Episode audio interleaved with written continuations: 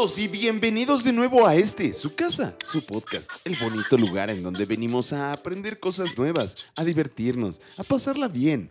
Como siempre yo soy su host, el buen Chalo Zuna, y me acompaña la buena mamá gallina Tete. ¿Cómo estás mi querida Tete? Hola, muy bien. Fíjense que el día de hoy no me dijeron bendita y me sentí rara, pero, pero bendita. estamos aquí con ustedes, muy contentos. Ya no sé qué decir. muy contentos de que nos vuelvan a escuchar, de que vuelvan a ponerle play ahí a su reproductor, de donde sea donde nos estén escuchando. Muchísimas gracias. Eh, pues aquí yo quiero darle la bienvenida al buen Gavito. Muchas gracias, Gavito. Ya anda por aquí en los controles del gallo láser. Y del otro lado de, pues, el país. ah, no es cierto. No, no está tan del otro lado, no está del otro lado De del charco, país. pero sí está como a unos, a unos cuantos minutitos de aquí. Unas cuatro horas. Unas cuatro Sí. horitas nada más. Anda por allá el buen Vito. ¿Qué onda, chavos? Frito, Pito. Buen día por la mañana. Quiero platicarles que estamos grabando un domingo tempranito. Todos los gallos llegaron. Ay, después de una semana que parecieron tres. Y este. Y pues nada mejor que grabar con un pinche personajazo que yo amo con todo mi ser. Uy, güey, es Un que... amigo de toda la bandita. No manches, está de bien. lujo, que él sí está, aparte de guapo, está en el otro lado del, del Ay, él sí mundo, él está sí cual, ¿no? charco. Él sí está en el otro lado del charco. sí. Eh, fíjense que el día de hoy, mis queridos pollo escuchas, tenemos a un invitadazo. Eh, él, como decía el buen Fito, se encuentra del otro lado del charco, en Europa.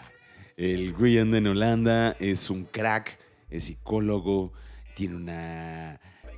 Pues ahora sí que un camino bastante complejo, porque el güey se ha dedicado a, a muchas cositas, precisamente para que todos en el mundo podamos ser un poquito más, ah, bueno, menos pendejos. Ok. Alguien que hace cositas Más para que la gente no sea. emocionalmente. Sea, te voy lo cachando que, el quiso, hilo. lo que quiso decir Lo que aquí quiso este decir güey. es que. La verdad es que sí nos emociona mucho tener aquí a este personaje, a este invitadazo. Así que bienvenido, mi querido Mau, ¿cómo estás? Hola, hola. te amo. Bu- buenaza tu descripción, ¿eh? De lo que hago. Ya sé, ya sé. Es, ese güey hace algo en algún lugar y ya Hago cositas para que. Sí, no. Hace cositas. Hace cositas. Es que quiero que nos, nos platiques a todos los pollos. Escuchas, porque, teniendo de cuentas, bueno, eh, eh, mi querido Mao es un buen psicólogo con ya maestría y doctorado. Incluso la tesis de su doctorado la está aplicando. Entonces, para, para entrar de nuevo como a esta parte bonita que a todos nuestros pollos escuchas gusta, ¿por qué no vamos con esta sección que me encanta? Es mi pregunta. La pregunta cósmica con Chal. Ay, güey. Ay, Ay. que- faltó este. Como que punch. Más seco. Sí, Ah, sí. no. No, no es cierto, se escuchó muy bonito. Estoy crudo. Se escuchó muy bonito, Chal, como siempre. Eh, esperemos que sí, porque la verdad es que no tengo voz el día de hoy. Eh, mi querido Mau, quisiera enracar con esta pregunta. Esta pregunta cósmica, esta pregunta bonita, que es mi pregunta. ¿Qué hace a Mau? Mau, ¿qué te hace a ti ser tú, mi querido amigo? Ay, pues qué, qué preguntas tan fuertes para empezar, oye. Oye, tenemos que arrancar con algo así. eh, Es domingo en la No. mañana, ¿qué esperabas? O sea, Sí, bueno, yo no tengo esa excusa porque para mí ya es la tarde. Sí, sí, sí, sí. ah. Pero, Para que te despabiles. ¿qué hace a Mao Mao? Pues yo creo que la soy un eh, súper clavado en todo lo que me interesa. Entonces sí, soy muy curioso. Este me encanta conocer cosas nuevas y pues soy un, pues un sí, tengo un clavado en, en psicología y en tratar como de integrar diferentes perspectivas Este, incluso desde, desde joven, desde la licenciatura, siempre me gusta estar mezclando chile dulce y manteca en todo lo que hago. Ole, mole, Entonces yo creo que así es. Eso es justo lo que me, yo creo que me separa de otros colegas psicólogos que soy como, me salgo normalmente de la, la norma de lo que son Te saliste los del guacal. Así es, exactamente. Muy bien. Oye, y bueno, pues, ¿qué, qué- qué tipo de, de hobbies tiene Mao? ¿Qué, qué hobbies son los que día a día eh, tú promueves o haces? O incluso dices, güey, pues es que si no hago esto no puedo mantener tanto mi sanidad mental o algo así. Pues mira, he estado recuperando mis hobbies porque vengo de, pues de terminar el doctorado hace seis meses, entonces no tenía prácticamente vida personal y ahora ya estoy como recuperándola. Pero podría decir que mis hobbies ahorita se han vuelto el yoga, que lo hago diario, este, ir a andar en bici, que también lo hago, bueno, para moverme a todos lados aquí es en bicicleta, pero me gusta también salir al campo, andar en bici.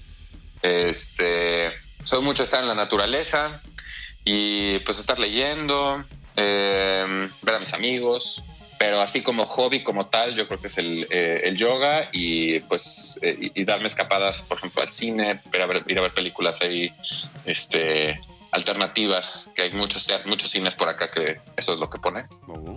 Y sí, sí. O, o sea que ahí, eh, bueno, de entrada, ¿en dónde, de- ¿desde dónde nos estás hablando, mi querido Mao? Yo les llamo de una ciudad eh, cerca de Ámsterdam, como a media hora, que se llama Utrecht. Y es ¿Cómo? la Utrecht. Utrecht. Así es. Lo se, escribe, se escribe Utrecht, pero es Utrecht. Utrecht. Y pues esto es, es la ciudad en donde se juntan prácticamente todas las líneas de tren de Holanda. Entonces, Ajá. una ciudad estudiantil, pues es la ciudad estudiantil más grande de aquí de, de los Países Bajos. Y este, pues está tan cerca de La Haya, de Ámsterdam, que pues es un, es un punto de intersección bastante eh, conocido. Y pues con una calidad de vida más tranquilona, no es como tanta fiesta, no es tanta, tanto turista como en Ámsterdam Ujú. eh, pero tampoco es tan formal como la capital en La Haya. Entonces aquí es como más, más bohemio el asunto, es más plan de salir con amigos a remar en el kayak por los canales, ir a pasear a los Ay, callejoncitos. se escucha sí. súper fancy. Sí, sí. O sea, sí. Súper rico. salimos muy europeo. Sí, ándale. mundo, de- ¿Qué Sí, hiciste hoy? Fui a totalmente el europeo. kayak. Fui a- ajá, o sea, que es así como de, ay, fui aquí a jugar este fútbol abajo del puente. Lo ¿no? normal. Ajá. O Sí, lo normal, jueves y- normal. Y ¿no? allá sí es así como, de, voy a remar en kayak. De amigos". atrevidos Sí, en el sí. de. Me eché una caguama en el kayak. bueno, no, en realidad es, creo que ahí no puedes es. echar una caguama, no sé. No lo sé. creo que no lo recomendaría, ¿no? Sí. Pero sí, es muy rico porque tiene, tiene como muchos eh, lugares naturales, o sea, como reservas naturales. Entonces, a lo mejor no tienen playa, pero tienen muchas lagunas que pues, son artificiales. ok. este, porque pues prácticamente todo Países Bajos, mm, pues, la mitad ni existía, fue construido a partir de arena que sacaban de otras zonas Wow, no y entonces dejan muchas lagunas y pues tú te vas allá a las playitas, pues es pasto, ¿no? Pero son las playas de las diferentes lagunas a, a nadar, a solearte.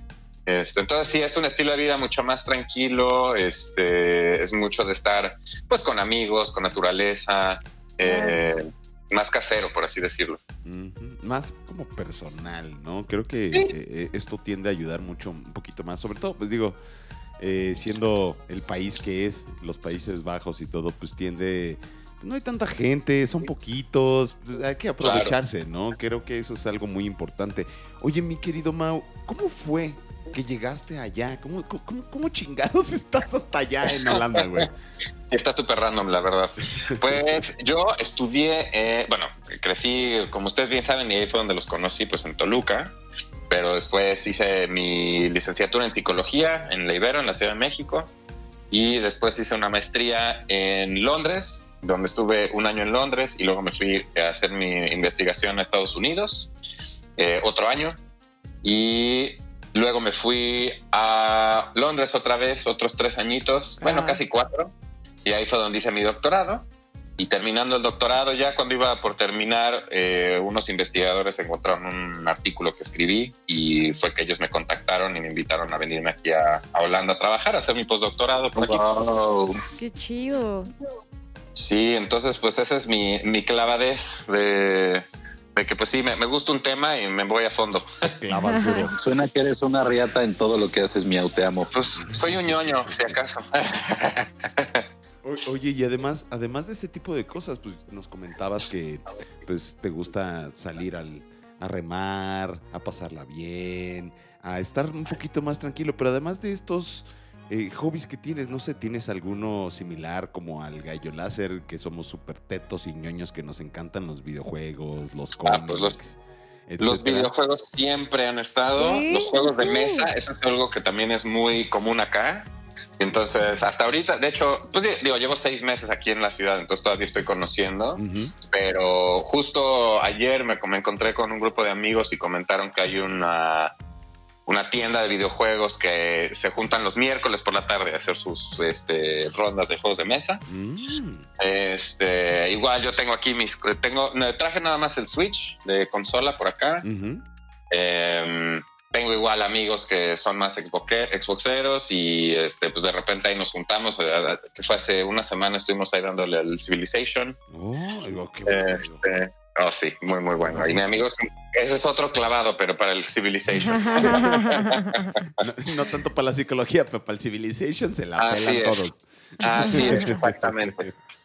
No, entonces te, te digo, sí, eh, sigo con los mismos intereses por acá. Digo, a los cómics la verdad es que siempre me ha gustado y como sabes, mi hermano es este escritor y le sabe también mucho eso. Saludos. Entonces le he tenido Bernie. más interés. Ahí, saludos al Bernie. Te amamos, Bern. Pero sí, eh, yo estoy más como en la parte de juegos de mesa, en la parte más de videojuegos, aunque sí, él me da tres vueltas completamente. Sí, no, hombre. y Luego, pues ahorita con todo lo que hay en cuestión de juegos de mesa y cómo ha estado evolucionando también este cotorreo. Yo en lo personal no. Pues no recientemente de- de- ha sido un descubrimiento, porque los juegos de mesa, pues que Monopoly, eh, Turista, este, Scrabble, Uno, Scrabble. Scrabble, ese tipo de mamadas, ¿no? Pero, güey, es, es un mundo muy amplio, muy grande. Sí, sí, sí. y que tiene historias muy padres y muy divertidas, tanto de contar como de interactuar con, con ellos, Sí. ¿no? Entonces, güey, wow, wow, wow, qué padre. Me, me suena que va a haber otro gallo con Bernie. Oh, sí. Ahí en el gallo verso está, En el gallo verso. está indicada su estrella. ahí viene, ahí viene. Me parece muy bien. Sí, pues ya tuvimos también otro gallo que se dedica a esas ondas, que estaba haciendo su propio videojuego, que es, Su juego de este, mesa. y la- mesa. perdón, tienen razón, su juego de mesa y súper amplio el asunto, no es lo que dicen así de un Monopoly cualquiera, sino son unos juegazazos, una imaginación tremenda, Sí. y pues otro nivel. Así Sí, es. exacto. Yo apenas me estoy acercando al mundo de los juegos de mesa porque honestamente yo solamente jugaba Rummy Lo- los y clásicos. Y uno Sí. y así, o sea, no. No Pero, tiene nada de malo, ¿eh? Yo soy igual, ¿eh? sí, pero hoy he estado descubriendo unos bien interesantes. Acá el chat me estaba enseñando el otro día con, con Natalie. Hola Natalie. Hola, Natalie, si nos escuchas. Hola. Si nos andas escuchando, hola. Estoy, salí en la portada. este, unos jueguitos súper interesantes que de verdad cambian completamente la dinámica de lo que se piensa que es un juego de mesa, ¿no? Y que son juegos de cartas, por ejemplo, ¿no? Y Sí. Bueno, yo lo asociaba con Yu-Gi-Oh! o algo así. O sea, esa, esa, esa, esa frase de juego de, De cartas. De, de cartas siempre la asocio con eso. Pero a ver, cuéntanos, ¿qué tipo de, de juegos estás jugando en el Switch? Ándale. Ay, pues buena pregunta. Mira, ahorita eh, más bien ha sido de descargar así pequeños. Hace mucho que no juego porque pues han dado en la loca ahorita con el postdoc. Eh, el último que saqué fue el, el Animal Crossing y me decepcionó. ¿Sí? ¿por qué? ¿Cómo crees? Sí, me aburrió. Qué Se me hizo como de. Se me hizo bueno, pero nada, ne- necesito algo un poquito más de acción. Entonces Necesito volví putazos, inmediatamente. Es que sabes que empieza Inmediatamente bien volví al. Zelda. Sí. Lo compré, yo creo que me duró una semana y luego lo revendí. Oye, qué interesante. Pues es que papi Zelda, pusiste también Sí, la vara pues altísimísima. pues sí. Venía de estarlo jugando y pues sí. El vaho del viento. Así es. Lo que pasa es que Animal Crossing empieza muy despacito, o sea, Sí. Claro. empiezas No, y también literalmente así, súper rudimentario para empezar. ¿No? Entonces así, de, Sí. ay, que tienes que buscar una varita, ¿no? Ajá. Entonces, pues vas creciendo poco a poco, pero yo creo que ya como a la tercera semana es cuando se empieza a poner bueno. Pero tercera semana, o No sea, la verdad es que sí. Sí. Yo, yo honestamente he dejado que alguien más avance mi juego. O Sí, sea, sí. y Hola, ya, Yo y decía, ya- un día, un día más de estar escarbando a ver si Ajá, encuentro más no, no, y ya de, poco- "Ay, no, ya". así, o sea, que los fósiles, que no sé qué. Y hay cositas bien interesantes, es muy es un juego muy bonito. Sí, se me hizo un pero- juego muy sano, eso sí. Pero pues sí hay un punto en el que dices, oh Dios muy mío, este, o sea, hasta mañana voy a ver esto, o sea, no, gracias. O sea, sí te Claro. cansas mucho. Sí. A- So- a sobre todo uno desesperado como nosotros, ¿no? Sí. Así de ya, ya. Sí, ya. yo, o sea, yo quiero, quiero el juego como para que me, me suba las pilas y me, no, o sea, Sí, como que me no, no. active. Ahora sí que para regar mis plantitas tengo las de la vida real, ¿no? Sí, o sea, Claro, de por sí. Y sí tengo mis plantitas de la vida real, que las tengo que ah, regar. qué bonito. Es una señora de plantas, amigo. Sí, ya, ya tengo mis hierbas y mis, mi huertito y mis Ay, qué- plantas. Sí. Sí, ¿Qué sí. tipo de plantitas te gustan? Pues ahorita ando buscando diferentes plantas. Ahorita ando muy contento con mi montera Ah, es que son Eh, preciosas. y que ya está bien grandotototota. Ah, qué. Entonces, este, sí, pero tengo un poquito de todo. Y afuera, pues tengo las típicas hierbitas así de, de aroma y tengo un eh, tramito ahí con jitomates y este, tengo rábanos por ahí. Entonces, este, Claro. ahí en, mi- en- en mi jardincito. Oye, y por ejemplo, o sea, ahora sí que hablando de, de geografía, sí cambia mucho las plantitas de aquí de México a, pues hablando.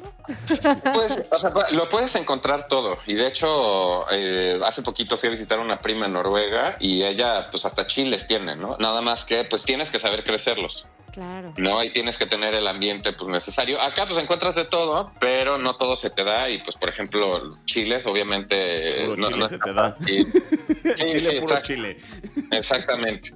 No, Eh, pero ya si quieres que, o sea, aquí por ejemplo se dan mucho, pues no sé, calabazas, papas, este, cosas así, pero pues no sé, a menos que seas un pro, como tengo un amigo argentino que hasta fue capaz de crecer un aguacate, hazme el favor. No. Hazme el favor, Y, sí. y sano y todo, o sea, porque también es Sí, una sí, sí, sí. Obviamente, creo que es un aguacate macho, entonces pues no va a tener aguacates, pero o sea, lo pudo crecer desde la semilla, que a mí me pareció impactante. O sea, literal, Claro. se acabó un aguacate y creció la semilla. ¿Cómo no lo has visto? Ni idea. Es como ese do it yourself que, que circuló hace mucho tiempo que, que partías el aguacatito, lo ponías con unos palitos y. y- Así es. algo así. terminabas. Justo así. Oye, qué difícil. O sea, yo la verdad una vez lo intenté y creo que le di a la madre al hueso, bueno, a la semilla como sí. tal, y, y sí, no, nunca lo logré. Oye, pero está Así bien es. interesante la, pues eso, ¿no? La, La diversidad diferencia. y la diferencia, porque pues uno pensaría que que este pues que pues se puede dar todo también allá, ¿no? Y que Sí, son sí. plantas tal vez diferentes, pero pues no, o sea, Pues, sí. finalmente Yo- eso existe en Yo todos tengo mi huertito allí. No, pues no, no crece. ¿Sabes qué? Sí creo que es diferente allá la lavanda. La banda. La Aquí hay para todos lados, para aventar a todos lados. Sí, Sí hay. por supuesto. Muchísimo. Tenemos hasta campos así de lavanda. Buen. Wow. Y es diferente la de acá, ¿no? Según yo es otra especie, como... No tengo ni idea. La verdad es que no soy tan este. Ay, yo- es que- es que yo soy súper yo- fan yo de sí la tengo lavanda, mis tres plantas de señora y ya, hasta ahí me las sé así. A- a- Hasta ahorita, o sea, esos son los cuidados que tengo y es lo de plantas que Sí, sé. sí. No me Y pregunten. ya luego me, me hacen preguntas y yo quedo en plan de. Ah, este, No, pero se tengo vale decir, idea". igual, igual yo así de, yo, yo bien, este, soy muy loca de la lavanda y Ajá. luego me dicen que mi casa huele como a baño limpio, a baño recién limpio, porque, porque huele a lavanda, ¿no? Pero pues es así de, es que se No, olvida mira. bien chingón. Mi, mi casa, si acaso, huele a pachuli de puros inciensos que tengo. Ah, mira, eso está Sí, chido. sí, eso sí. Pachuli. Sí, sea, sí. ¿Cómo es la planta casi. de pachuli? No, no, es un incienso. Ya me compro el incienso ayer. Sí, ¿no? no, o sea, ¿cómo vamos a...? O sea, Sí, yo dije, no manches, tengo una plantita de pachuli. ¿Cómo es la planta? No sé cómo es eso. Pero es una flor. Ah, es una flor.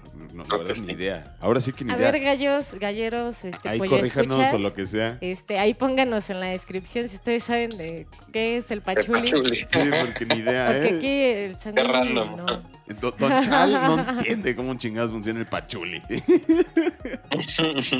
Oye, mi querido Mao, pues al parecer has tenido muchos cambios en tu vida. ¿Cómo ha sido que has manejado precisamente estos cambios que tienden a ser difíciles, ¿no? Digo, moverte de tu país de origen a otro lugar debe de ser un, reto bastante cabrón y sobre todo en esta cuestión de la alimentación, el tipo de, como le estamos platicando, de plantitas que creces o que tienes en tu casa e incluso pues la misma interacción con los demás individuos en el lugar en el que estás, ¿no?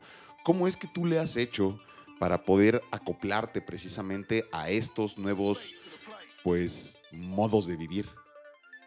Mira, justo ahorita que estabas haciendo esa pregunta, que para empezar se me hizo una muy buena pregunta, pero estaba reflexionando en el hilo que hemos ido armando y que curiosamente va de la mano con lo que pues he tenido que hacer conforme me he ido mudando de país. O sea, yo por los últimos 10 años he estado, he estado bastante pues nómada en ese sentido, ¿no? De vivir de pues de una maleta, de un- una maleta o dos, este, y un par de cajas y ya, ¿no? Y listo. Y, y para mí ha sido en- constantemente un proceso de redefinir el concepto de hogar, ¿no? O sea, de qué, qué es el hogar, Oh, ¿no? O sea, de... eh, O sea, mis papás, obviamente esto es como de extra, ¿no? Pero mi- eh, mis papás hubo un tiempo que tuvieron que vivir en China, mi hermano vivía en Canadá un tiempo, yo vivía en Londres, Mm, este, pero teníamos la casa en México, entonces éramos una familia como nómada. eh, exacto, nómada, juntos pero separados. Y desde ahí siempre ha sido una pregunta de, bueno, ¿cómo le haces para estar fuera y sentirte en hogar? ¿no? Claro. Y ha sido una cuestión de, conforme voy cambiando de país, ir adaptando nuevas estrategias, ir adaptando nuevos este, procesos. Por ejemplo, esto de las plantas, siempre había querido tener, pero como iba de departamento en departamento cada seis meses a un año, pues ni tiempo, ni espacio, ni nada Claro. y era constantemente, pues al revés, era tener lo mínimo posible. Estuve viviendo bastante minimalista por mucho tiempo Ujú. y ahora es más bien aprender a expanderme un poquito, ¿no? De hacer mi propio espacio, eh, de tener como, ahorita justo estoy pensando en la reflexión que hacía el astronauta este que pasó un año en el espacio, no me acuerdo de su nombre, Mm. eh, pero que ¿Ruso cuando... Gagarin? No, el, el americano, Mm, que pasó en la, un año en la Space Station. sí. Y hice una reflexión, ¿no? De cómo, cómo sobrevivir los tiempos de, de coronavirus, de cuarentena, de estar encerrado en casa y es como hacer tu propia nave espacial, ¿no? De, Mm, de en tu propia casa, cómo puedes hacer para que esa sea tu nave, ¿no? Sí. Para hacerla lo más hogareña posible, para mantenerte conectado, para mantenerte este, relacionado y sentir que estás satisfecho y contento. Y pues ese ha sido un proceso que me ha tomado pues muchos años, que sigo aprendiendo, pero que ha sido lo que me ha ayudado a, a poderme adaptar a nuevas culturas, ¿no? En este caso, pues sí, por una parte es hacer mi propia nave espacial, pero ahora que ya estamos pudiendo salir eh, y volver a interactuar, es pues empezar a ser amigos, empezar a conocer gente. Tienes que hacerla un poco de antropólogo también, ¿no? De aprender a, a entender una nueva cultura y aprender a navegarla y entender cuáles son las nuevas dinámicas que tienen Sí. y cómo se relacionan, cómo responden a ciertas, cómo reaccionan a ciertas interacciones. Este, Circunstancias, etcétera. Claro, e- estilos, estilos de interactuar también, ¿no? Porque Ujú. pues para nosotros mexicanos, los latinos, somos muy cálidos. Mudarte a países europeos y mientras más al norte, pues peor. Pues te das cuenta que es diferente calidad, ¿no? Y diferente calidez y, Sí. y que eh, eh, uno se queda siempre cuando vas como turista, como que los europeos son fríos, pero en realidad te das cuenta que pues es frío para tu estándar. Claro. pero más bien son cálidos en su forma. Nada más que lo difícil es aprender a calibrarte a ti mismo para entender esa calidez. Sí, sí, ¿No? sí. O sea, es una calidez, como dices, de otra forma. Sí, Ten- sí, sí. Tenemos que quitarnos como que estos parámetros o prejuicios que incluso podemos llegar a tener de, ah, es que la gente de tal lado son así, es que la gente, pues no, realmente cada quien tiene un contexto completamente diferente y eso es lo que los hace ser lo que son, ¿no? claro. Entonces, este, wow, pues es que es, es difícil. O sea, yo de moverme, güey, aquí en mismo México, ¿no? En su momento yo estaba Claro. viviendo en, este- en el Estado de México y me tuve que mover precisamente al, al Golfo de México, Ciudad del Carmen, Claro. Ciudad del Crimen, saludos. Este, pero, güey, el contexto de la gente de allá, cómo interactúan, cómo te hablan, es completamente diferente. Ahora sí que está bien bonito también esto de desplazarte en tu mismo país, sobre todo un país tan grande como México, que, que tiene tantas culturas y tantas cosas que también te pueden ayudar. Quiero creer, o me gustaría pensar en una puñeta mental del chal, como siempre, que pues estas cosas o este tipo de interacciones te pueden llegar a hacer pues crecer un poquito más y cuando vas a Claro. algún otro lugar pues puedas interactuar de una forma más saludable y más sana, ¿no? Claro, claro. Y es interactuar de una forma más sana, es también aprender, pues, cuáles son tus límites, ¿no? Porque, pues, una cosa es adaptarte a nuevas culturas. Y otra cosa es también entender hasta, hasta dónde, ¿no? O sea, y, y qué tanto es que a lo mejor no, no lo entiendes, o qué tanto es que a lo mejor no te gusta, o qué tanto es que a lo mejor va completamente en contra de lo que pues tú tenías visualizado de la vida. Entonces, siento que sí, vivir fuera, al menos en mi experiencia, pero también hablando con otros, este, eh, pues, eh, de personas que han migrado, Sí. te vuelve bastante más flexible, ¿no? De, de decir, bueno, ¿qué, ¿qué soy yo? ¿Y qué es ser mexicano? ¿Y qué es ser de la Ciudad de México? ¿Y qué es ser un mexicano en Londres? ¿Y qué es ser un mexicano de la Ciudad de México en Reino? O sea, eh, Claro. constantemente es, eh, eh, va cambiando el contexto y va cambiando la forma en la que pues ves el mundo, ¿no? Es como un caleidoscopio, Claro, claro. ¿no? La, la referencia siempre cambia. Y, Sí, y- constantemente. y- pero te tienes que adaptar, ¿no? Sí, claro. Sí. Oye, me, a mí Así me es. gustaría, y me intriga mucho saber, ya que andas por allá en Holanda, eh, ¿cómo se vivió el pedo de la pandemia por allá, güey? Bu- bu- Bueno, ¿cómo se ha estado viviendo? Porque nos comentabas que ahorita ya están empezando a salir y... No, hombre, ahorita estamos del otro lado. Bueno, no del otro lado, ya estamos socializando y como si nada prácticamente, obviamente con muchas medidas todavía. O sea, eh, sí, digo, y perdón que te interrumpí, pero sí es, eh, o sea, la pandemia aquí empezó y creo que la manejaron muy, muy bien. Si no me recuerdo haber sido la segunda semana de marzo. Creo que empezó, empezaron los casos a finales de febrero Ujú. y a las dos semanas que seguían aumentando, el gobierno respondió muy rápido y nos mandó a todos a cuarentena. A chingar a su Eh, madre, se encierran, culos. sí. Pero aparte Sí, fue sí, una o sea, cuarentena hecho- que sí se respetó, ¿no? Que eso es algo muy Sí, sí. importante.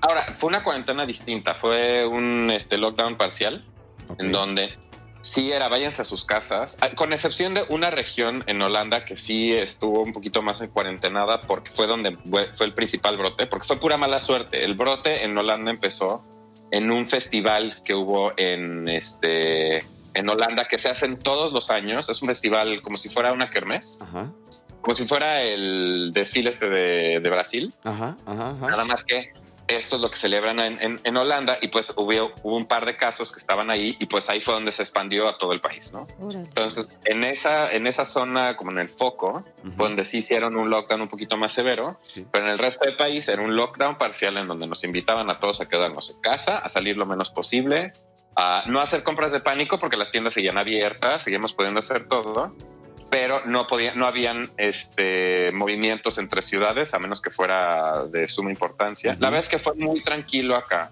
Ok. pero fue porque el gobierno respondió muy rápido. Bueno, también supongo que los ciudadanos de por allá tienen un concepto diferente de este tipo de cosas. No es por criticar jamás a mi querido México, los amo. Les Pero amo, mi México. vamos a hablar de la realidad que estamos viviendo. Claro. O sea, e- efectivamente aquí fue así de, ah, sí, cuarentena, pero el día siguiente, me, me- ah, eso no existe. eso El no". coronavirus es un invento del gobierno.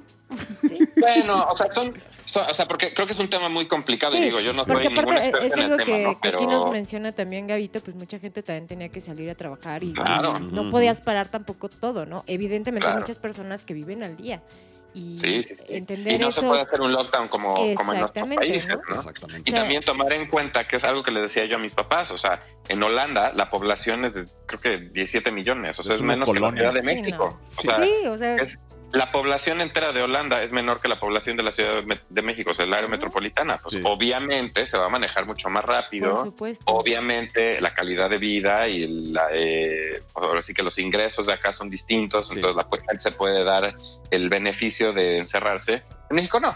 Y bueno, pero finalmente digo, no es mi área, no, no soy Claro. ni epidemiólogo ni nada al respecto. O sea, en mi experiencia se vivió fácil aquí. Claro. entre O sea, pero por ejemplo, yo te puedo decir así como, como medio cientista social que aprendí a medio ser, porque evidentemente no me dedico a eso Claro. profesionalmente. Este, sí te puedo decir que, por ejemplo, una de las cuestiones que nosotros vivimos en México es que se interpretó la comunica, o sea, se interpretó todo como de, como cada quien se dio a entender. Y entonces las medidas de seguridad fueron las que fallaron, más que el tema del lockdown, fue el Mm. tema de, ¿sabes qué? O sea, ¿por qué no te lavas las manos? ¿no? O sea, ¿por qué no usas el cubrebocas correctamente? ¿Por qué este, le estornudas a la comida de tu cliente? ¿no? Exacto. Sí, ese es cambio, tipo- cambio conductual. Así es, exactamente. Entonces, todo, todo ese tipo de cosas fueron las que aquí, al menos en, en nuestro país, Este, ¿Qué más que, más que el tema de encerrarte o no encerrarte, porque pues evidentemente entendemos que la situación es diferente para cada quien y que pues en México fue muy complicado ese tema. O sea, evidentemente no. no Bueno, sigue posible. siendo por lo visto, ¿no? Sí, sí, claro. O sea, no es imposible pedirle a todos que se queden en casa, ¿no? Claro. Pero este, sí, la cuestión fueron más bien las medidas de seguridad, de higiene, de sana distancia, que, que aquí se llamó Susana Distancia, eh, que, que fueron las que pues evidentemente nos, nos llevaron al punto en donde nosotros estamos. De acuerdo. ah, Pero bueno, yo creo que ya estamos aprendiendo a manejarlo, ya estamos aprendiendo a vivir con ello. Como tú ya lo mencionas, eh, está existiendo este cambio conductual que, que, pues hemos tenido que adoptar básicamente Sí, para sobrevivir. Sí, sí, sí, la verdad ha sido todo un, un cambio de pensamiento, de, de interacción. Incluso, pues, uno tiene que dejar muchas cosas, o, o en este caso, espero, espero nuestros queridos pollo escuchas que ustedes hayan de- de- literal tenido que dejar muchas cosas que normalmente hacíamos para, pues, para mantenernos un poquito más seguros, porque, pues sí, esta madre da incertidumbre en todos los sentidos, güey. Entonces, Sí, eh, échenle ganas y cuídense y cuiden a los demás, ¿verdad? Sí, sí, sí, sí. Oye, eh, me gustaría. Hace ratito estábamos hablando de juegos de mesa y cosas así. A ver, date las tres, güey, de tus juegos de mesa favoritos. Ah, mira, buena pregunta. Pues, ¿qué será? Híjole, me, fal- me faltan muchos, pero porque tampoco juego así que digas tanto. Pero por ejemplo, hay uno que ahorita jugamos mucho, que es el Mysterium, que me gusta mucho, que es eh, como de psíquicos, que tienes que adivinar. Es como un club, pero los, lo- los asesinados te mandan eh, como pistas de quién los mató y en dónde los mataron.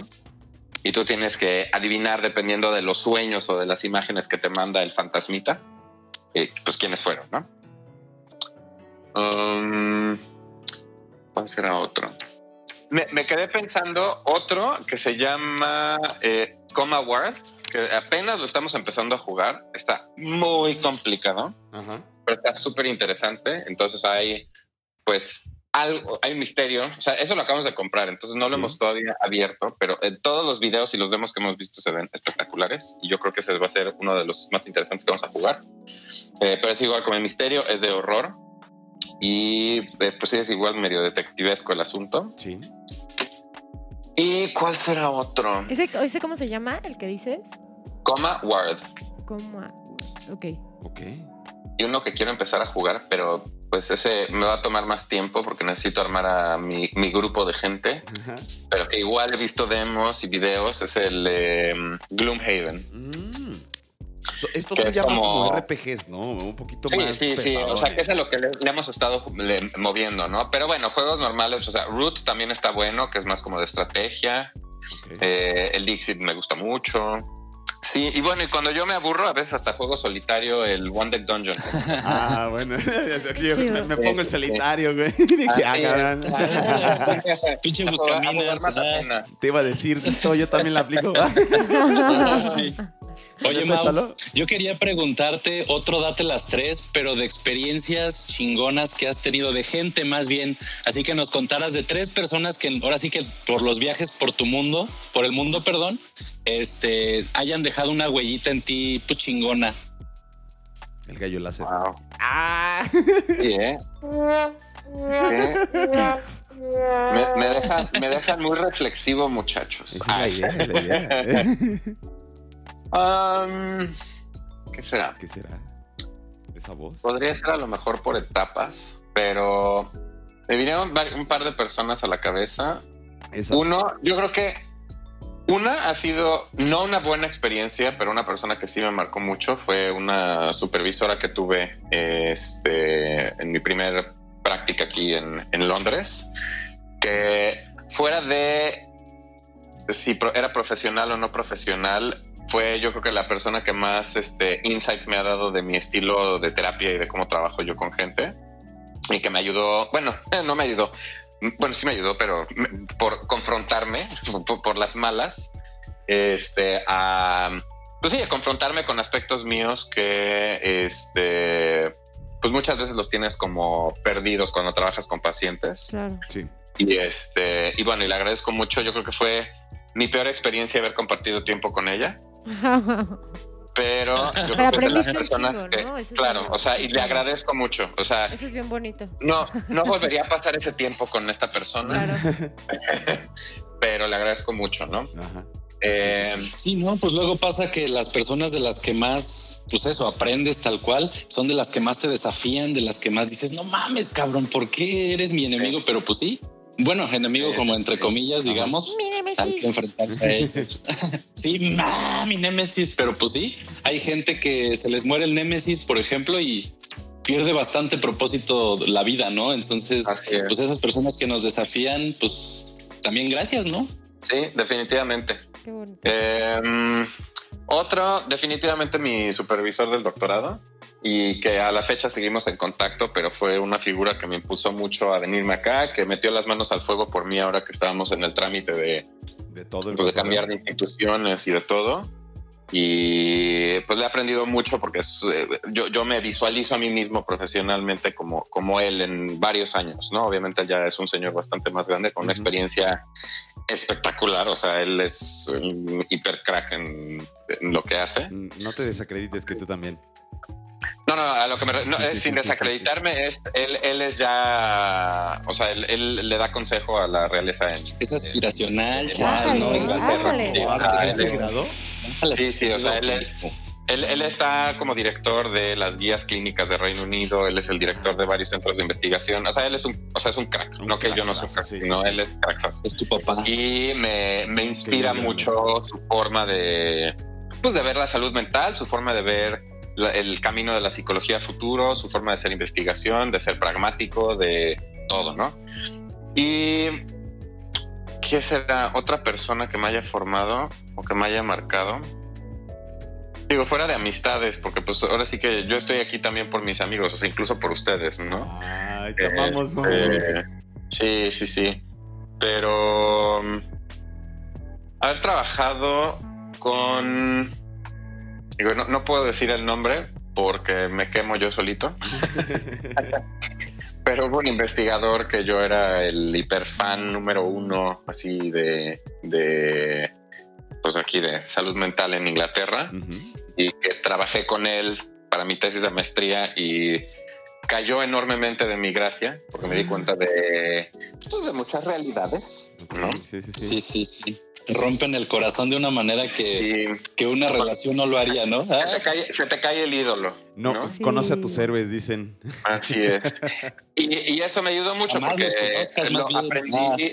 Pues aprendí a verlo como humano, ¿no? O sea, Sí. como una persona que es igual de crack que como me lo imaginaba, pero pues también humano y con muchísimos defectos. Y pues eso a mí también me enseñó mucho a, a ser humilde y ser más sencillo en. Pues cuando, cuando haces investigación, ¿no? Y Sí, cuando sí. creces profesionalmente. Sí, sí, sí. Este, entonces sí. Qué difícil pregunta, Fitortitas.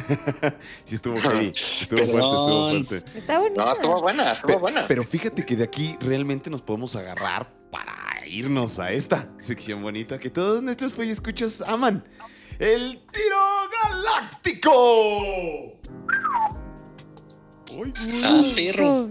Está bien galáctico ese tiro, güey. A ver, mi querido Mau, no, hemos estado platicando mucho, como un poquito más mundano de quién eres, qué has hecho y pues ahorita que andas en Holanda, etcétera, etcétera. Pero a mí me gustaría que nos contaras precisamente qué chingados estás haciendo en Holanda, güey, ¿sabes? O sea, ¿qué estás haciendo allá, güey?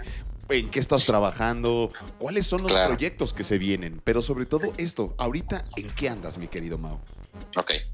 Pues yo aquí en Holanda estoy a cargo de, soy el principal investigator, estoy como a cargo de una investigación eh, que se enfoca en evaluar la implementación, los efectos y la sustentabilidad de un modelo terapéutico. Ahorita les traduzco todo esto, pero es un modelo de terapia que se llama Open Dialogue, Peer Supported Open Dialogue, Ujú. que se desarrolló en Finlandia y que fue justo lo que estudié yo en mi doctorado pero que es un tipo de terapia enfocado en personas eh, que están como en el, en el lado más severo del espectro de salud mental. Eh, justo por eso eh, me llamó la atención la conversación que tuvieron hace unas semanas de, de la banda, Sí, sí, pero justamente con esta idea de, de desestigmatizar y de dar ciudadanía y de reincorporar a personas que están pues bastante mal psicológicamente, ¿no? Que tienen a lo mejor psicosis, que tienen este, adicciones severas, que tienen este,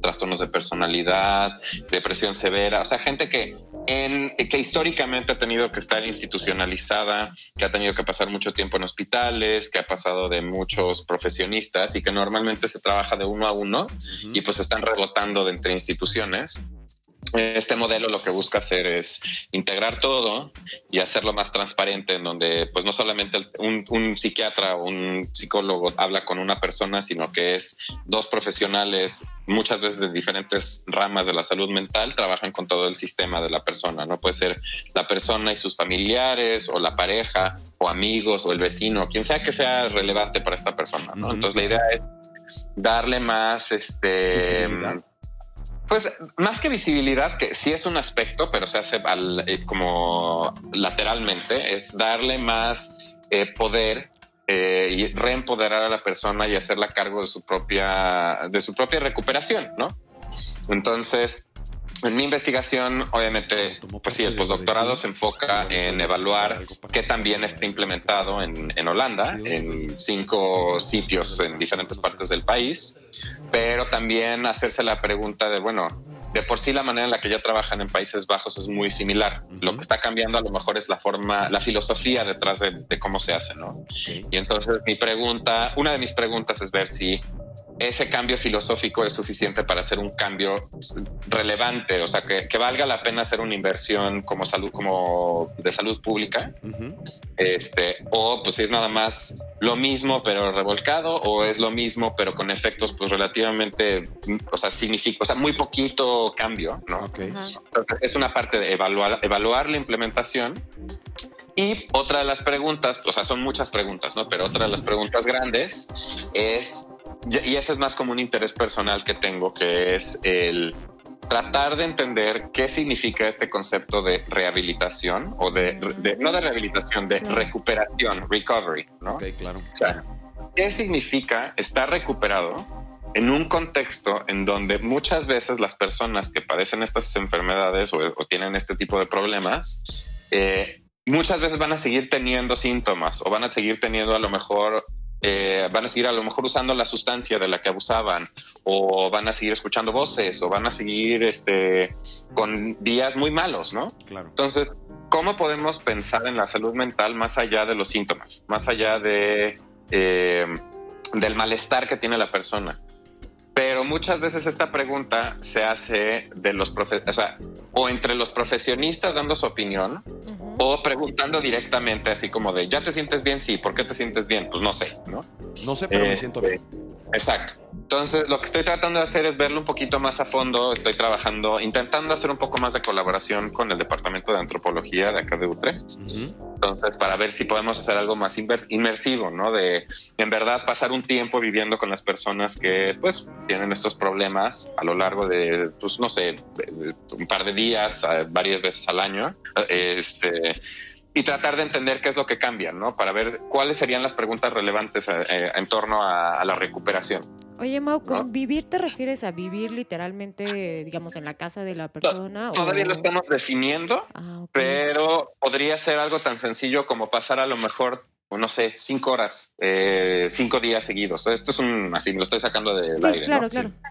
Pero eso, compartir con la familia una buena cantidad de tiempo para entender qué es lo que pasa en estos, en estos contextos. ¿no? la etnografía, que es lo que estoy tratando de hacer, es algo que se ha hecho en antropología en muchos años, que la forma más, este, la típica sería, pues no sé, te vas a, a la India a tratar de entender cómo, cómo vive una cierta comunidad y entonces en vez de ir como externo y observar y nada más decir qué es lo que está pasando, es participas en las observaciones, ¿no? Entonces estamos tratando, bueno, yo una de mis ideas, pero todavía estoy en proceso de armarlo, es algo que pues, acabo de, decidirlo relativamente hace poco, y es de maridar un poquito la, la, psiquiatría o la, recuperación, la, parte de la salud mental con la antropología médica o con la etnografía y ver qué es lo que podemos hacer, ¿no? Claro. O sea, no, no, más bien empezar a juntar otro tipo de disciplinas también para que esto tenga un impacto mayor, ¿no?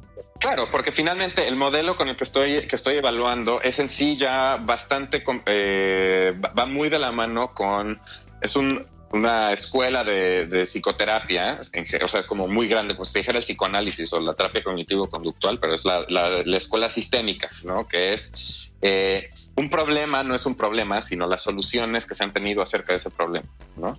Claro. Entonces, y, y bueno, ¿y quiénes han, han- han estado involucrados, no? Porque muchas veces el ejemplo típico sería, no sé, te llega un niño con problemas escolares, pero el problema no siempre es el niño con problemas escolares. A lo mejor hay algo pasando en casa, Exacto. o a lo mejor hay, un, hay bullying, o a lo mejor hay algo. ¿No? Entonces, el problema no es que el niño tenga malas calificaciones. El problema es las soluciones del sistema para tratar de resolver ese problema que no está funcionando. Claro, ay, mira qué interesante. Fíjate que eh, ya lo mencionaste un poco en el episodio de la banda. Eh, sí nos, nos platicaba acerca del acompañamiento, que es muy importante precisamente para, para pues, poder diagnosticar correctamente tanto a un paciente como para poder darle estas soluciones, ¿no? Que se apliquen únicamente a ese caso, Exacto. que es algo que, que ahora tú nos mencionas, ¿no? Y que me parece Sí. muy interesante y que aparte lo quieras como enriquecer de esta forma multidisciplinaria, que es, eh, la verdad, yo creo que es muy necesario. Pero me Sí. llama mucho la atención que, que no, no sé si sea porque los casos son de allá o, si estén viendo casos como ahora sí que internacionales o, o algo por el estilo. O sea, ¿qué, qué tipo de casos son los que están manejando para, para empezar a hacer estas investigaciones? Bueno, o sea, en sí ya hay Open Dialogue en muchas partes del mundo, ¿no? Y de Ajá. hecho, justo mi doctorado, o sea, mi doctorado fue en psicología clínica, pero mi investigación es como, digo, no tiene un nombre como tal, pero se, eh, se podría decir que es la parte transcultural de la psicología clínica, de cómo, cómo le haces para entender que una terapia está funcionando cuando te estás hablando de contextos completamente diferentes. Claro, ¿no? exactamente. Este, entonces, ¿cómo puedes adaptar una terapia? En este caso, lo que yo evalué en mi tesis fue cómo puedes eh, caracterizar Open Dialogue y moverlo a un, este, mm, un contexto diferente y adaptarlo, porque pues en cada país que haces una terapia la tienes que adaptar. Pero qué tanto la puedes adaptar para que sea flexible a la cultura, pero sin que pierda los componentes principales de la terapia. Claro. Entonces, eso fue lo que hice yo en mi doctorado. Y mucho de lo que se está haciendo ahorita es esta parte transcultural, ¿no? ¿Cómo puedes interpretar si los resultados son similares cuando a lo mejor las culturas son distintas y a lo mejor la visión que se tiene de recuperación, de recuperación en Holanda es distinta a la que se tiene en Australia o la que se tiene en Chile o la que se tiene en México, ¿no? Sí. Entonces, eh, en sí, los casos, eh, eh, todo este movimiento va más allá de los diagnósticos. Entonces, pues sí, si te dijera diagnósticos que se ven, pues en general es psicosis, esquizofrenia, adicciones, trastornos de personalidad, pero en realidad va más allá. Es gente que pues en realidad le ha costado trabajo recibir un tratamiento digno y efectivo eh, bajo el modelo médico que normalmente se usa, ¿no? Que es el de tú tienes este diagnóstico. Y pues la idea es más bien entender nosotros, que ese es un cambio de lo que ahorita comentabas del acompañamiento. Ujú. En Open Dialogue no se da este. mm, No, no, o sea, la- el terapeuta no, no da la, eh, la solución al problema. Es el, el terapeuta, si acaso, facilita la conversación para que entre el mismo sistema venga la solución. Oh. ¿No? Ok. Entonces. Sí, es moverte lateralmente, ¿no? En, Sí. en vez de decir al experto que me diga qué es lo que yo tengo que hacer con mi vida, a pesar de que ha vivido tres horas en mis en de, de tres sesiones, Claro. ¿no? ¿Cómo puedo yo, como experto en mi propia vida, encontrar las soluciones a mi vida, ¿no? Exacto. Más, más bien Pero para eso tiene que abrir muchas cosas. te vuelves un facilitador, ¿no? No, no, no es Sí. el, él tiene todas las respuestas. No, no, no. Yo te ayudo a buscar tu respuesta, güey. Porque lo hemos estado comentando. El contexto de cada individuo, de cada incluso persona en Claro. países diferentes es completamente diferente. Y no podemos decir, ah, es que es azul para todos, güey, ¿no? Claro. Claro, y esa es, esa es otra de las preguntas que vienen en esta investigación, ¿no? Porque, pues bueno, si en realidad tienes un modelo que está hablando de, de sistemas y en donde co- ujú. todas las partes se, eh, eh, se ven afectadas, Claro. pues el terapeuta también es una parte, Ujú. ¿no? Entonces, más bien se está pensando, y digo, cabe mencionar como disclaimer, ¿no? Que todas estas opiniones son mías, ¿no? Sí, sí, Obviamente, y el- los directores del movimiento pues, lo escuchan, pues bueno, tienen otra opinión, ¿no? Pero eh, al menos de lo que se está hablando mucho es de, de esta idea de coevolucionar, ¿no? ¿Cómo coevolucionamos como sistemas? sí. Ok. ¿no? Si yo como terapeuta llego a una familia y yo no voy, o sea, antes se pensaba que el terapeuta entraba y salía y no pasaba nada en el sistema, ¿no? Era nada más, el sistema se modificaba en sí mismo, ¿no? Pero también también yo cuando voy a dar una terapia, yo estoy poniendo una parte de mí en esa terapia. Claro. ¿No? Porque también yo estoy reflexionando sobre lo que la persona me está diciendo de su vida, pues también me hace resonancia a mí. Claro. Y es parte de esa transparencia, de esa apertura de Open Dialogue, de poder decir, este, oye, lo que tú me estás diciendo resuena con mi propia experiencia cuando a lo mejor me peleaba con mi hermano, ¿no? O sea, yo tenía estas sensaciones y yo pensaba que pues esto pasaba, no sé si va de la mano con lo que tú dices, ¿no? Y es, es esta idea de dialogar, ¿no? De, no de no de solucionar, no de Claro. cambiar. El cambio y la solución vienen después, eventualmente, ¿no? Ujú. Pero la idea es abrir el diálogo, porque muchas de estas personas o en muchos de estos casos, el diálogo está quebrado. O sea, no hay, ya no ha habido pauta para más diálogo. Ok. Sí. Ay, qué importante. Oye, Mau, ¿Qué pasó? Oye, Mau, y pues bueno, agarrándome un poquito de esta idea de que cada uno es responsable y a dónde va y esto, ¿a dónde va Mau? ¿Cuál sería? Ahorita pues vemos que estás trabajando en un montón de cosas, pero ¿cuál sería el ideal de Mau? ¿Hacia dónde estás llevándote? Es una otra buena pregunta, Fito, porque ahorita acabo de llegar, entonces todavía estoy redefiniendo mi. Ahora sí que estoy recalibrando mi brújula. Este, Nada está escrito en piedra, ¿no? O sea, uno se vale reinventarse mil Claro, veces, ¿no? Claro, claro. Y bueno, y ahorita sí te puedo decir, ¿no? Como pues mi interés sería definitivamente pasar más tiempo aquí en Países Bajos, este, pero parte de toda esta investigación que he hecho eh, desde la maestría es porque eventualmente me gustaría desarrollar servicios para México. O sea, eso es como el- la, la- la línea que he tratado de ir siguiendo, pero pues bueno, obviamente para tratar de resolver un problema te tienes que salir de la forma de verlo de esa zona, o sea, de ese Claro. contexto. Claro. Entonces, Perspectiva Pues es bueno. importantísima. Sí, o sea, y el ido, o sea, el trabajar en, no sé, ver cómo funciona el sistema de salud mental en Estados Unidos, en Inglaterra, en Países Bajos, este, ahorita que estoy colaborando con Alemania, con Italia, con este, diferentes países, vas viendo cómo hay ciertas cosas que son constantes a través de los países y hay otras que pues no, hay cosas que pues sí son muy culturalmente dependientes. Entonces mi tirada sería en un futuro, no sé, para, a lo mejor 10 años, no sé, este, empezar a desarrollar equipos multidisciplinarios en México, que ya existen. O sea, no estoy inventando el hilo negro, Claro. pero es Sí. cómo podemos hacer equipos más sustentables. Es pe- pensar en Aprovechar sistemas la de red de contactos tal vez, Claro, ¿no? Y de claro. una plataforma ya existente, este nada más pues buscar moldearla a, a estas nuevas técnicas, ¿no? Claro, y es, es adaptarla, o sea, porque yo, o sea, eh, me encanta Open Dialogue, pero me gustan también otros modelos terapéuticos, pero mi objetivo es, siempre ha sido como cómo desarrollas servicios de salud sustentables en donde yo no, o sea, donde idealmente eh, en un futuro no me necesiten o no necesiten a los profesionales y la, el propio, la propia comunidad se pueda automantener, ¿no? O autogestionar. Claro. ¿no? Pero pues para eso es, se tiene que reinventar la rueda en muchos aspectos y en muchos otros es pues ver cuáles son las dinámicas sociales que están pasando que se tienen que modificar, ¿no? De lo que hablabas tú de, de- de cambio cultural, ¿no? Sí. Suena un estudio gigante todo lo que tienes que hacer. Oye, y en cuanto a lo personal, Pues en lo personal, pues quedarme aquí si se puede. Eh, sí, se vive tener- chido. ¿eh? No, hombre, Sí, ya hasta yo, quiero irme, güey. Claro, Sí, claro, suena o un día muy, muy chingón el que se tiene por allá. Sí, tener mi propia comunidad acá, a lo mejor este, hacerme una pareja, tener familia, armar, ya como asentarme, pues. ¿no? Echar. Porque pues sí, ya llevo muchos años de estar ahí de nómada y que me encanta, o sea, mi- me, me encanta estarme moviendo de contextos, pero sí, también hace Pero falta. igual ya también es otra etapa nueva, ¿no? Claro, claro. Y pues sí, ahorita que me preguntas, es una, es un muy buen tiempo para preguntármelo, pero es un tiempo en donde la respuesta es no sé. Eh, y Sí, lo más sano rico. es decir eso al final, sí, a huevo. Claro, y se Totalmente siente de muy acuerdo. rico, ¿eh? O sea, es la primera vez que yo me siento cómodo y rico, o sea, siento a gusto poder decir no sé y no importa. O sea, ya, ya ahorita ya hice lo que tenía que hacer hasta ahorita. Sí. Tengo muchos planes y proyectos a futuro. Si llegan o no llegan, ya quién sabe, pero ahorita estoy Sí. en ese punto de disfrutar el. Pues bueno, aquí estoy ahorita. Y ver, vamos a ver qué se puede hacer. Fíjate que esto lo pudimos, lo pudimos platicar también en otro gallo con mi querido Augusto, que también pues Ujú. lo conoces de atrás tiempo. Así es. Y es, y es parte de ser zen, carnal, ¿no?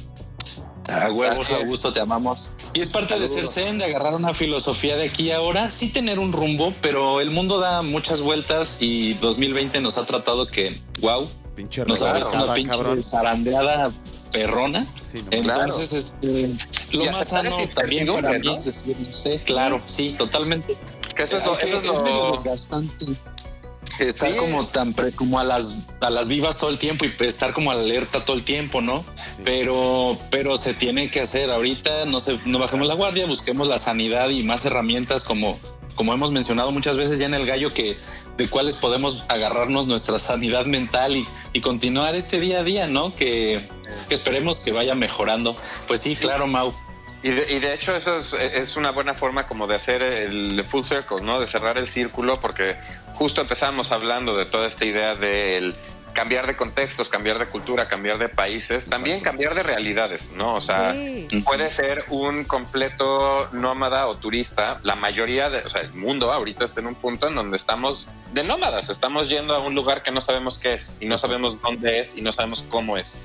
Y estamos reaprendiendo también a cómo cómo armar nuestras naves espaciales, cómo echar raíces en un lugar en donde hay cambios constantes, cómo interactuar con tu familia, que a lo mejor llevabas ya mucho tiempo sin interactuar con ella, o habían conflictos que pues no se habían, no habían salido y van a lo mejor a- se abre la cloaca, Ujú. ¿no? Este, estamos en un punto en donde se- lejos de, de empezar a, envi- a- a visualizar el cuál es el, la nueva realidad, ¿o ¿no? O sea, como a futuro, es cuál es esta realidad ahorita. Exacto, exacto. ¿no? Y aceptar la incertidumbre de, de- de poder tener el puntos suspensivos y dejarlos en puntos suspensivos por un ratito y entender, o sea, dar, notar las emociones que conlleva, notar la angustia que conlleva, notar también la paz que para muchas personas conlleva, ¿no? Sí. Este, entonces sí, es, eh, esa ha sido una de las reflexiones que he tenido por acá, que es un, Fíjate, a- aceptar la pausa.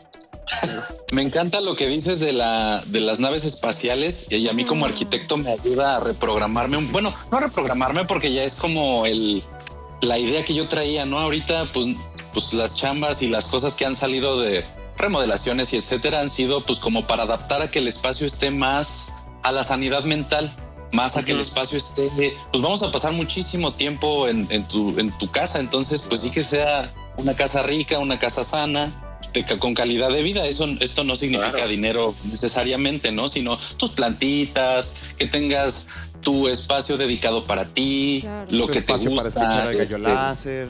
Claro, ¿no? Pues a escuchar, ¿no?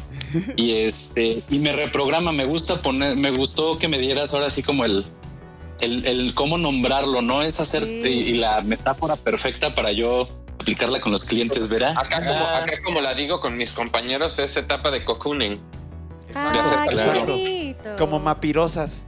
Sí, o sea, y eso es, y eso es algo bien rico, Sí. el poder platicar lo que hay, hay días en donde, o sea, no, no necesitas estar en una pandemia, hay días en donde tienes que hacer cocooning, ¿no?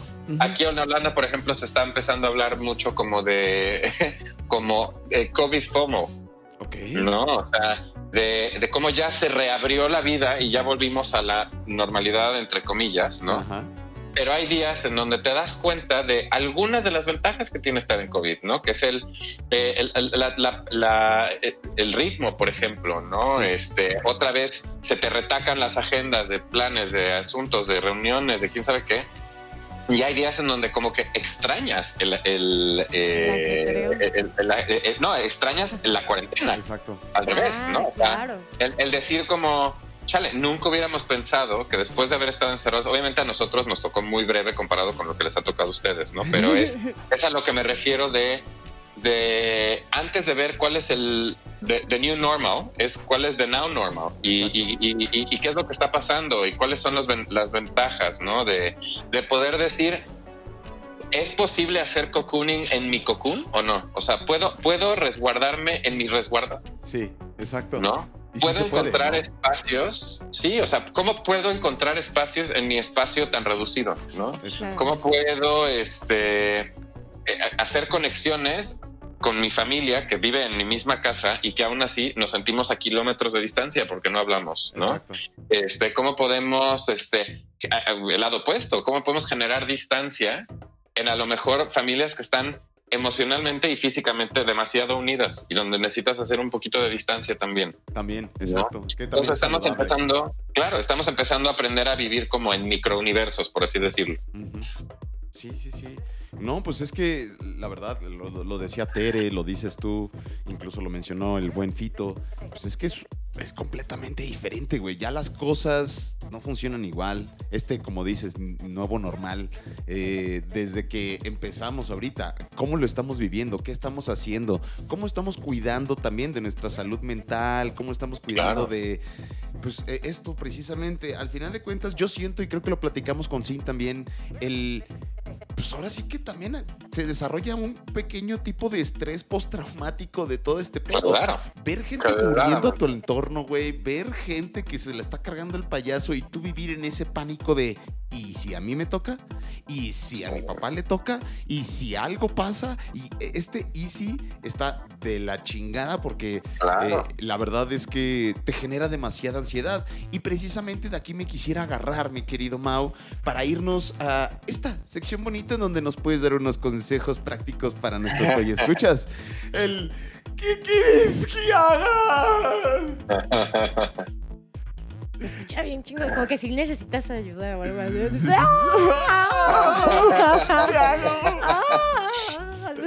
Este, Casi, casi me aviento a la computadora para agarrarte. Ándale, no te caigas ya. Es que estoy bien triste, güey. No sé qué hacer, güey. Este, a mí me encantaría que, que- que nos compartieras un poquito. ¿Tú cómo has hecho durante este periodo de tiempo en la pandemia y pues medio post? Todavía no es post pandemia, pero durante todo este desmadre del coronavirus.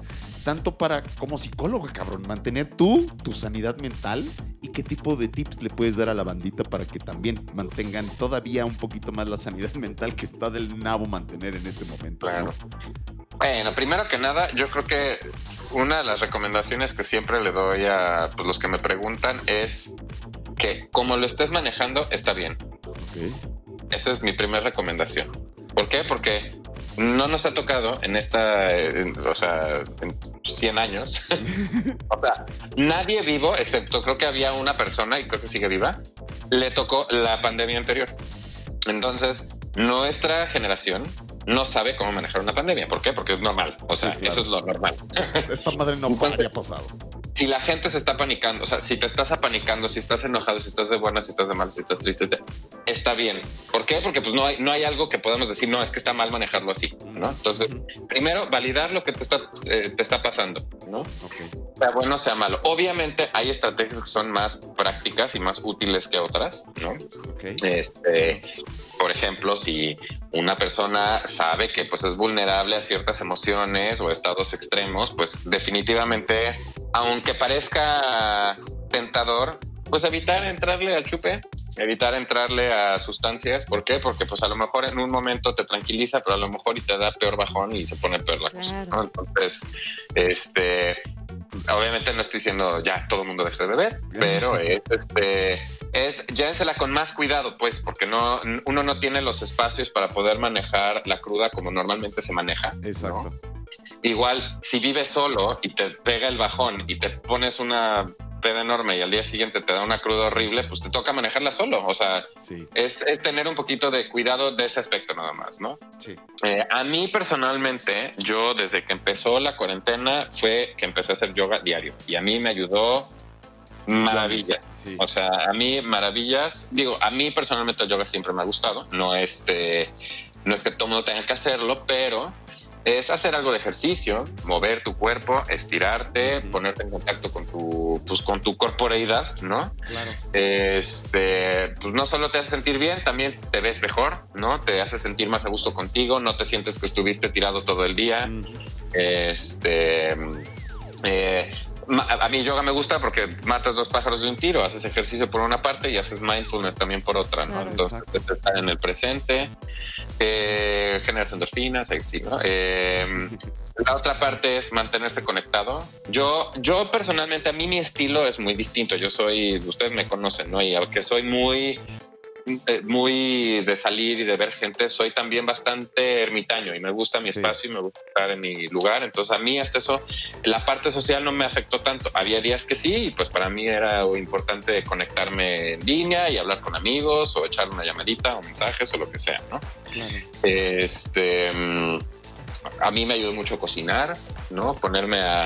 Es de nuevo volver a esta metáfora de tu nave espacial, ¿no? De hacerte un poquito autosuficiente, aprender a hacer cosas que no sabía hacer, ¿no? De la casa, decorar mi casa, este... mm, Como cositas que pasas de, de- de- de- así de, pues esto es normal, eso tiene que estar así, esto se tiene que hacer así, Sí. listo, ¿no? Ahorita, como dices, el, el- incluso el yoga ayuda a este concepto Claro. de la mente en el aquí y en el ahora, ¿no? Y exactamente.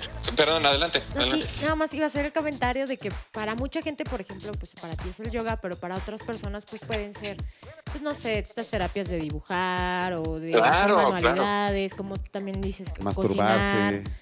Cada Ah, quien tiene Encontrar el placer, No, el autoplacer Sí, sí, también sí. incluye eso, o sea, como Sí. pues, disfrutarte, consentirte en ese aspecto, ¿no? Y, y de Este, nuevo, exacto, ese es, es el volver a eso, es, es al, el, ¿cuál es el normal de ahorita? Pues si estamos acostumbrados a vivir en vidas que estamos constantemente viendo a futuro, adelante y para después, Sí. pues obviamente estamos completamente este, oxidados en qué es el ahorita, Exacto. ¿no? No estoy diciendo que te tienes que volver un lama tibetano y meditar por seis horas, no, o sea, es, eh, si vas a cocinar, cocina sin estar en el celular, si vas a estar en el celular, está en el celular, pero sin ver la tele, ¿no? O sea, Se presente. eh, estar presente, ¿no? A mucha gente se le complica y obviamente también estoy consciente que estas recomendaciones luego vienen con mucha carga de privilegios, ¿no? O sea, de, claro, me lo está diciendo el mexicano que estudió y que está en Holanda viviendo bastante a gusto y ya se acabó la cuarentena, ¿no? O sea, sí hablo ahorita desde mi privilegio, ¿no? sí. pero es el encontrar en tu familia, en tu grupo, preguntarse qué es lo que funciona. No, hay muchas estrategias que sí funcionan, hay también muchas que no funcionan. Entonces yo insisto, por ejemplo, el tema de usar drogas, usar alcohol, mala idea. Este, si estás muy solitario, la verdad, aunque no quieras contactar gente, habla con una- persona al día, se me hace eh, esencial, Sí. ¿no? Este, aunque sea con el que te trajo la pizza, o sea, lo que sea, ¿no? Oye, Es ¿cómo el estás? sentimiento ¿Cómo te va de salud? ¿Todo bien, carnalito? Sí, sí, sí, Oye, sí. pero es que fuera de broma, eso es algo que aquí se empezó a hacer mucho y que a mí me parece sensacional, que es esta idea de todos nos cuidamos a todos. Sí, Claro. ¿No? bonito. Entonces, no te tienes que hacer amigo del de la pizza, digo, sí, sí, pues qué chido, ¿no? Pero Claro. el, no, no sabes el... O sea, qué chida sensación va a sentir a esta persona cuando le preguntes, después de que lleva haciendo 65 este, Entregas, vueltas por la ajá. ciudad, ¿no? Y que una persona le pregunta, oiga, ¿cómo vas? ¿Cómo necesitas algo? Este, ¿quieres, agüi- ¿Quieres un vaso de agua? ¿Quieres-" O sea, finalmente estamos cambiando también la forma en la que interactuamos y es bien importante que no solo tú te sientas conectado, pero también que hagas sentir a otra persona conectada. Y en eso es- vuelves a matar dos pájaros de un tiro, ¿no? Entonces estás hablando de el ayudar a otra persona y el eh, de ser solidario y eso también genera endorfinas y eso también te hace sentir bien. Sí, pues ¿No? sí. Eh, Es, es- es parte, eh, se nos olvida, ah, por más, tú lo mencionaste, por más ermitaños que uno sea, o por más ermitaño que uno sea, yo te lo puedo decir, yo también tiendo a ser este individuo, e incluso creo que nuestro querido Gabito que está aquí en cabina es de estos individuos como tú y yo que decimos, "Eh, está chido estar solo, y la madre, y la pandemia en este sentido tal vez no nos pegó tanto, pero durante ese proceso también sí hubo una necesidad de conexión, güey, ¿no? O sea, Claro. sí soy muy ermitaño, sí me encanta estar en mi espacio y atender mi espacio, pero de repente, pues, ¿qué onda, güey? ¿Cómo estás? O un apapacho, un abrazo, un lo que sea. La verdad se necesita. Y eso que acabas de mencionar se me hace la clave de la, de la pandemia, que es el tenemos que aprender a validar nuestras emociones. Vivimos en culturas en donde, y pues bueno, en México, cada cultura tiene las emociones que son como menos aceptables, ¿no? Pero vivimos en culturas en donde muchas emociones no se aceptan y no son buenas y se hacen de lado. Exacto. ¿no? Y entonces como, ¿qué tengo que hacer para sobrevivir la pandemia? Yo mucha gente cuando me pregunta eso, lo que yo escucho o lo que veo entre subtítulos es, ¿cómo le hago para no sentirme mal? Exacto. ¿No? O para sentirme bien siempre. Y es como, no, para empezar aceptar la posibilidad de que hay días que te vas a sentir de la shit. O sea, te vas a sentir Claro. muy mal. Y hay días que no te vas a querer parar de la cama, ¿no? O sea, y está bien que haya días que no te pares de la cama, Exacto. ¿no? Se Insisto. Vale, se vale. Se vale, pero también se tienen que tener como herramientas, ¿no? Entonces, si yo, por ejemplo, te llamo Abraham y este, me dices que un día no te paraste de la cama, digo, ay, qué rico, ¿no? Segundo día, digo, ay, pues qué a gusto, pero ¿y qué, qué onda, qué plan? ¿no? Si ya llevas tres, cuatro días, lejos de hacerte sentir mal yo como amigo, es a lo mejor y eh, te llamo a tu celular, que sé que lo dejas en otro lado para que al menos te pares de tu cama un ratito y o te invito a hacer ejercicio online o te invito a que juguemos matatenas juntos, no sé. O hacer O sea, un podcast, algo. Exacto, es haz- valida tu emoción, pero también habla con personas para que ellas sepan qué qué notar cuando tú a lo mejor no estás en un buen lugar y que te puedan echar la mano. Claro. Que es bien importante, ¿no? O sea, a poder aprender a hablar de tus emociones sanamente.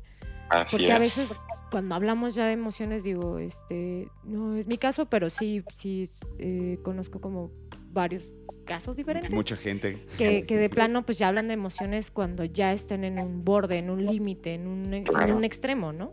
Que es algo bien importante. O sea, ya sea que estén muy, muy felices o ya estén así en el punto de o muy enojados o muy- Como que tristes. solamente expresan la emoción cuando estallan.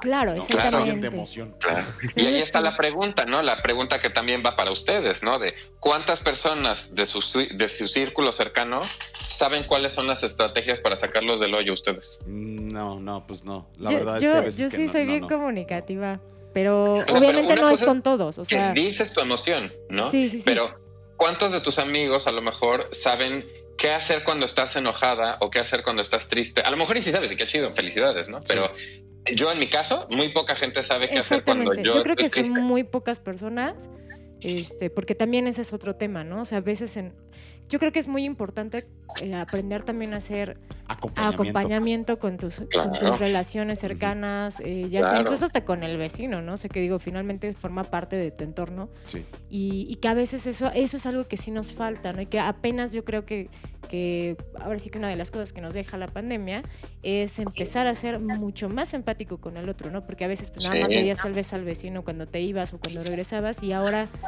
pues, lo ves más seguido o al menos puedes Claro. entender que también está en un proceso similar y, y ya te ayuda a ser empático, ¿no? Que eso es algo Sí, bien importante. claro. Y sí, pues yo creo que es así.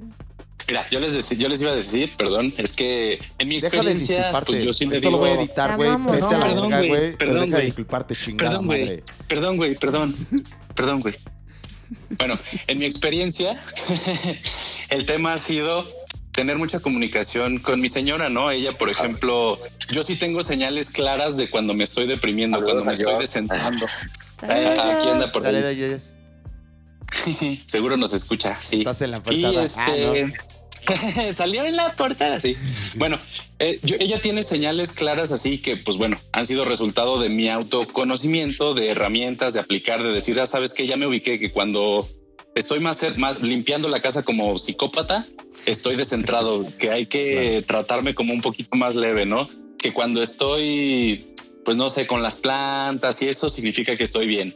Y como pequeñas señales, hay veces que es muy práctico que podemos autoconocernos y decir, pues como dice Mau, ¿no? Alguien de confianza decir, oye, ayúdame, cuando me veas esto estoy valiendo sweet potato, ¿no? Sí, sí. Claro. Y se me hace una manera bien sana. Este, hay muchas veces los damos por entendido estas señales, pero enunciarlas y ubicarlas en uno mismo y poder comunicarlas está chido, ¿no? Sí. Es autoconocernos y otro conocernos también. Sí, sí, sí, sí, vernos reflejados en, en- en alguien más y ver también cómo podemos ayudar. Pues Claro. la verdad es que, ay, mi querido Mao, hoy ha estado súper, súper, súper, pero súper interesante todo.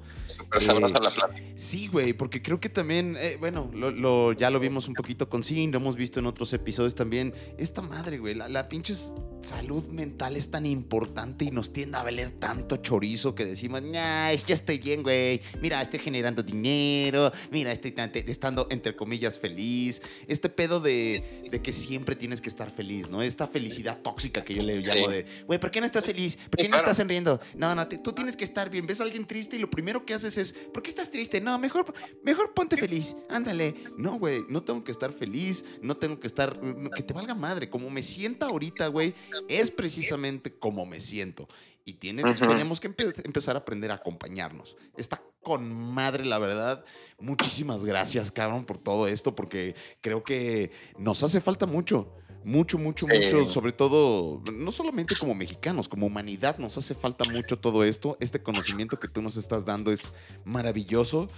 Y pues, Hombre, gracias. no sé si, si quieras darle algún último mensaje a nuestros pollo escuchas, algún agradecimiento, algún pensamiento, poema, mental de Ah. madre, algo. Ah, pues no sé, mira, la verdad es que me, me dejas reflexionando y me dejó con un sentimiento muy rico esto último que dijiste de, de estamos en tiempos difíciles porque estamos en tiempos en donde tenemos que hacernos compasivos con nosotros mismos y con un chorro de gente, que es algo Sí, que es claro. de por sí es bien difícil. Sí. Hacerte compasivo para uno y hacerte compasivo para mucho es muy difícil. Entonces es un año y probablemente un buen rato en donde va a ser difícil y se va, va a ser este duro. Y, y, pues la única forma de salir es echándonos la manos todos y este y entendiendo que hay que, que- que- que va a ser difícil, pero va a pasar. Exacto. Algo va a cambiar, algo. No sé para bien, para mal, pero va a cambiar. ¿no? Eso es lo importante, que va a Entonces, este, sí. Entonces, mi único mensaje es eso: es este apapáchense entre todos, que hace falta. Yay. Qué. Ay, qué bonito mensaje Sí. de paz. Me sonó mucho mensaje de paz. Te amo. Sí, no, la, la- la verdad, muchísimas gracias. Yo quisiera agradecerte muchísimo por, una, el tiempo. Sé que estás ocupado con todo este cotorreo y ayudando al mundo.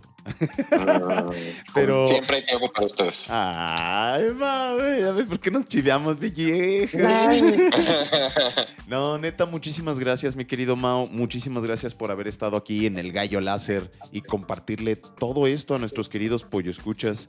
Eh, a mí me encantaría pues pasarle un poquito la palabra a mi querida Tere, que se ve emocionada. Se ve que Ay, es mucho. que me encantó el episodio de hoy. La verdad, Mao, ha sido eh, un episodio muy reflexivo. Yo creo que para todos los escuchas lo va a hacer también. Y eh, qué bonito que podamos reflexionar hacia lo positivo, hacia la solución, hacia, pues ahora sí que la empatía, ¿no? Y me, me encanta todo lo que nos has dicho. Eh, yo creo que lo que estás haciendo es una investigación muy padre que puede enriquecer no nada más como lo que se está haciendo en terapia, sino como también la perspectiva con la que se está tomando, con la que se está ayudando. Me parece algo también eh, humano, ¿no? O sea, que es algo que también en algún punto se olvidó. ¿no? En, en todo este tipo de terapias que pues, se veía como la persona, bien lo dijiste, ¿no? Como alguien que no, o sea, necesitaba ayuda, pero que no se, no se ayudaba, ¿no? Entonces, todo lo que estás haciendo, te, te lo juro, me encantó. Qué bonito escucharte, qué bonito lo que nos compartiste. Muchísimas gracias también por Ay, el gracias. tiempo, Tere. que ha sido así, la verdad, padrísimo. Sí, me encantó el episodio de hoy. Muchísimas gracias. Venga. Oye, mi Gracias, querido gracias, Fito, ¿tú qué aprendiste hoy, güey? Ay, pues que amo a Mau más que nunca. Aprendí a hacer naves espaciales. Sí, no, y que pues me gustaría pensar que no me estoy tratando tan mal, Sí. que, que pues estamos manejando la pandemia más o menos, las nuevas circunstancias. Aparte, pues de Corrección, situaciones la de están trabajo. manejando espectacularmente bien. Y eso qué Ah. bueno que lo dices. No, porque eso es bien importante, Fito. Todo, o sea, como le estén manejando, le están manejando bien, porque no es fácil. O sea, aunque le estén Sí, cagando, sido- eso es hacerlo bien. Sí. Ahorita no sabemos qué es Pues hacer sí. bien, entonces cágala ya lo bien.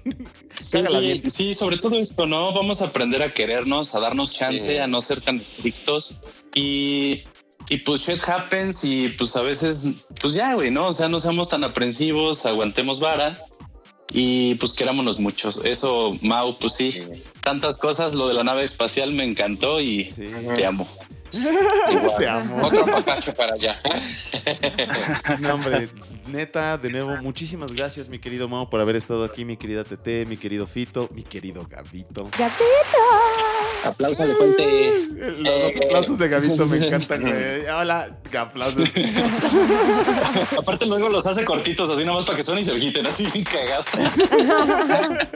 Muchas gracias, Gabito. Chicos, ya saben que también nos pueden escuchar en todas nuestras plataformas donde se pueda subir un podcast. Pueden buscar el gallo láser y ahí nos van a encontrar.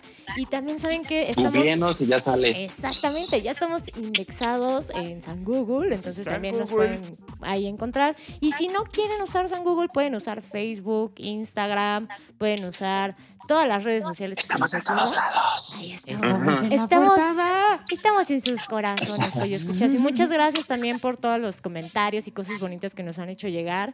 Ya saben que estamos con todas las, ¿qué se podría decir? Como los brazos abiertos. Iba a decir las alas abiertas, pero no sé si eso sea bueno. Sí. De las alas de pollo. Las alas abiertas. Aparte, Tere, diles del giveaway que participaron súper bien. Digo, para el momento que se publique esta onda ya pasó, pero gracias. Yo quiero decirles que muchísimas gracias por la participación que tuvimos. Hicimos un giveaway con la querida Sin eh, de un taller de escritura y muchísimas gracias a, a quienes participaron y a quienes se sumaron a esta intención de mejorar un poquito, ¿no? Con un poquito de, de lo que se está haciendo, pues ahora sí que de ese lado del estado del país. Sí, mis queridos pollo escuchas, muchas gracias por todo el cariño, por todo el amor, por seguirnos, por compartirnos. Por favor, sigan siguiéndonos y compartiéndonos. Y pasen la pura buena ondita, porque creo que de, esos, eh, de eso se trata todo, ¿no? Más allá de que de eso se trata el gallo, de eso se trata la vida. De esparcir la buena ondita, de, de pasárnosla bien, de aprender cosas nuevas, como lo decimos siempre en el gallo láser. Y ya saben que nos pueden encontrar en las redes sociales en la descripción. Pueden encontrar las redes sociales de Mau en la descripción. Y pues sin más, por el momento, quisiera decirles que les mandamos muchos abrazos, muchos cariños y besitos en sus peyoyos. Bye.